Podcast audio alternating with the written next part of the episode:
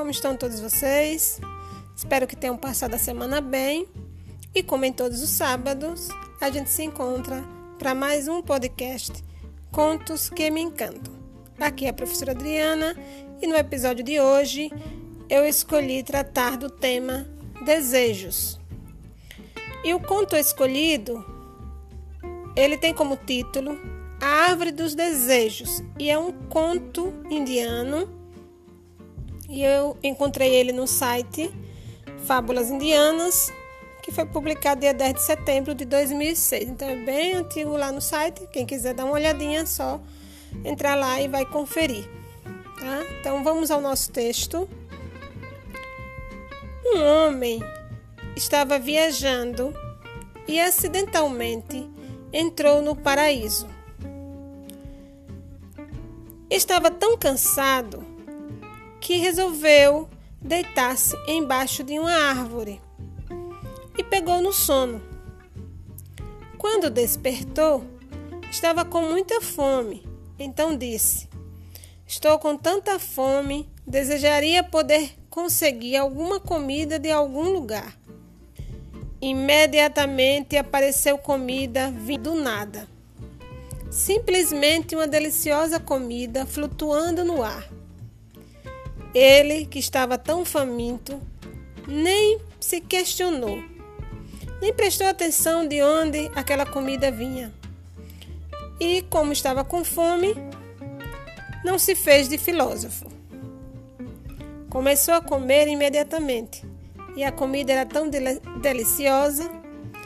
Depois, a fome tendo desaparecido, olhou à sua volta. Agora estava satisfeito e outro pensamento surgiu em sua mente. Se ao menos pudesse conseguir algo para beber. E como não há proibições no paraíso, imediatamente apareceu um excelente vinho. Bebendo o vinho relaxadamente na brisa fresca do paraíso, sob a sombra da árvore, começou então a pensar: O que será que está acontecendo? O que está havendo? Estou sonhando ou existem espíritos ao redor que estão fazendo truques comigo? E espíritos apareceram e eram ferozes, horríveis e nauseantes. Ele começou a tremer e um pensamento repentino e horripilante surgiu em sua mente. Agora vou ser assassinado, com certeza.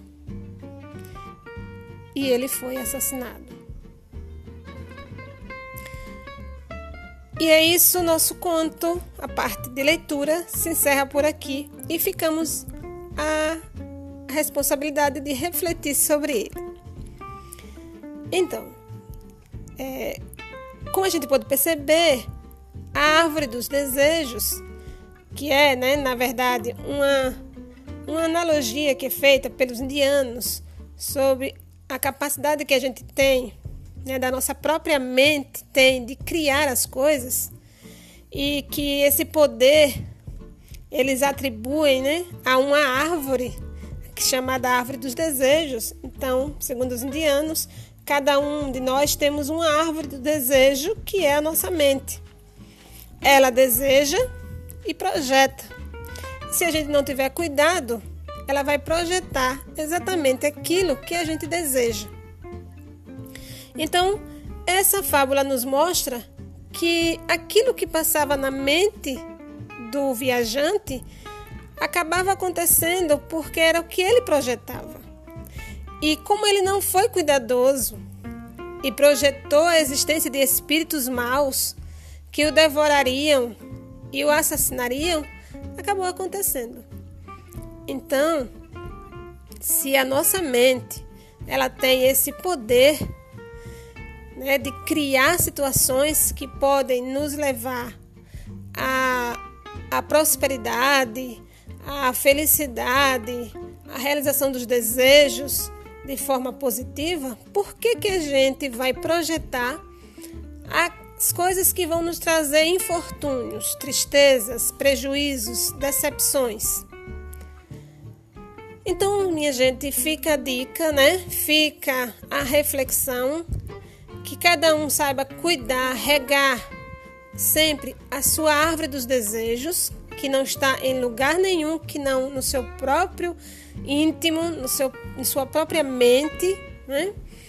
que pedir né, sempre ao Criador é, pensamentos positivos para que esse, esse nosso poder de projetar as coisas é, seja sempre para melhorar a nossa existência, a nossa é, percepção de mundo, a nossa contribuição aqui na Terra, a nossa passagem aqui, né? Que ela seja sempre próspera e sempre em busca do bem.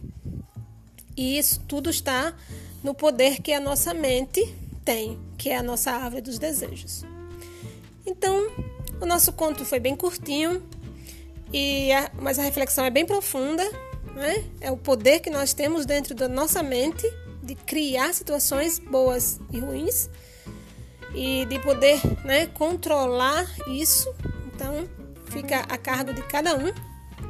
E a nossa reflexão também vai ficando por aqui.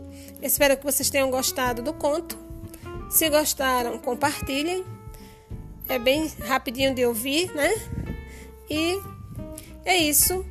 Até o nosso próximo podcast na próxima semana, se Deus quiser.